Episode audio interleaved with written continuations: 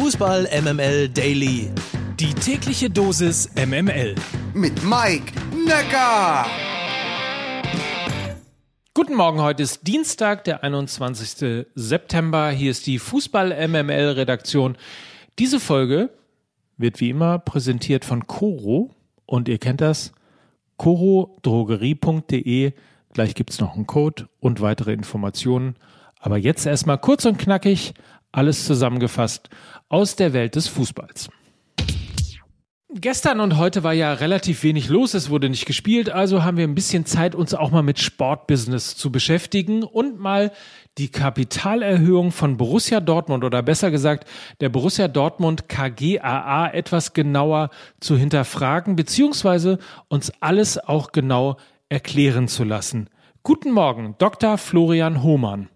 Guten Morgen, Mike.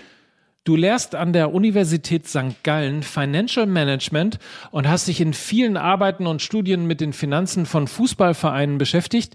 86 Millionen Euro Kapitalerhöhung plant der BVB, was den Kurs an der Börse zweistellig ins Minus zieht. Also die Geschäftsführung war also begeistert, die Anleger und Investoren nicht.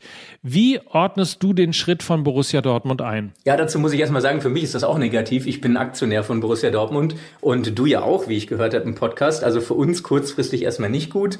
Äh, langfristig glaube ich aber an Borussia Dortmund. Also ohne jetzt hier eine Kaufempfehlung auszugeben. Aber äh, warum macht Borussia Dortmund das? Das ist ja, um die Eigenkapitalbasis zu stärken. Dafür gibt es zwei Möglichkeiten entweder ich mache Gewinne und lege die zurück oder ich gebe Aktienkapital aus. Und Borussia Dortmund hat jahrelang für einen Fußballverein extrem viele Gewinne zurückgelegt. Viele legen gar keine zurück. Borussia Dortmund hat über 260 Millionen an Gewinnreserven zurückgelegt seit der fast Insolvenz. Und die sind jetzt während Covid auf 140 Millionen geschmolzen. Was natürlich ein krasser Rückgang ist, einfach nur wegen Covid. Und ähm, das wird sich ja nicht wiederholen. Also ich glaube an das Geschäftsmodell von Borussia Dortmund und werde auch die Aktien weiter halten. Ähm, und so wie es Borussia Dortmund jetzt macht, so frisches Eigenkapital reinzuholen, ist eigentlich recht smart. Wenn man das jedes Jahr so macht, das wäre ein negatives Zeichen. Also zum Beispiel Juventus Turin macht jedes Jahr eine Kapitalerhöhung, weil sie Verluste machen, um überhaupt am Leben zu bleiben. Das ist überhaupt nicht nachhaltig. Das, was Borussia Dortmund macht, sehe ich nicht negativ. Und wo wir dich schon mal hier haben, alles wird ja mit Corona erklärt.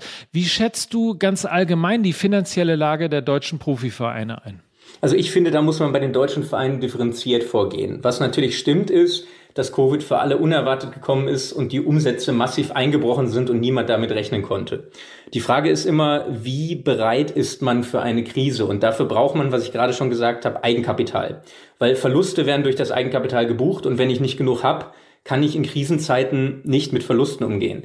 Und es gibt viele Bundesligisten, wie zum Beispiel Borussia Dortmund, Bayern München, auch der SC Freiburg, äh, also auch kleinere Vereine, Mainz 05, die sehr gut für die Krise gerüstet sind, weil sie eben jahrelang Gewinne zurückgelegt haben.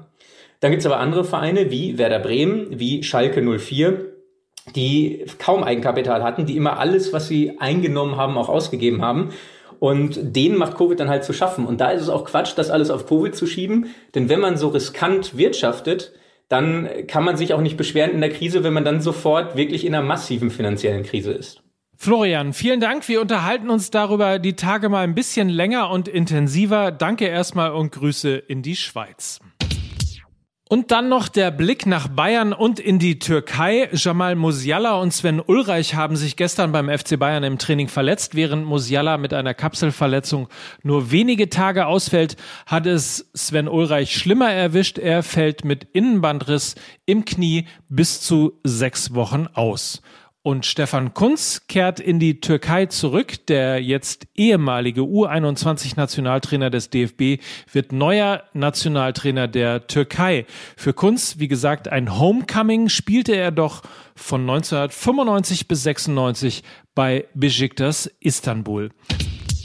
So, und das war's für heute. Noch der große Hinweis auf unseren Sponsor Coro. Unter corodrogerie.de findet ihr die Nummer eins für haltbare Lebensmittel. Über 1000 Produkte, unter anderem Superfoods, Nussmusse, Snacks, Trockenfrüchte, Nussmischungen. Alles das, was ihr für eine gute Ernährung braucht, findet ihr in Top-Qualität mit wenig Abfall durch Großpackungen und absoluter Preistransparenz. Das alles zeichnet Coro aus Coro Drogerie ist die Website.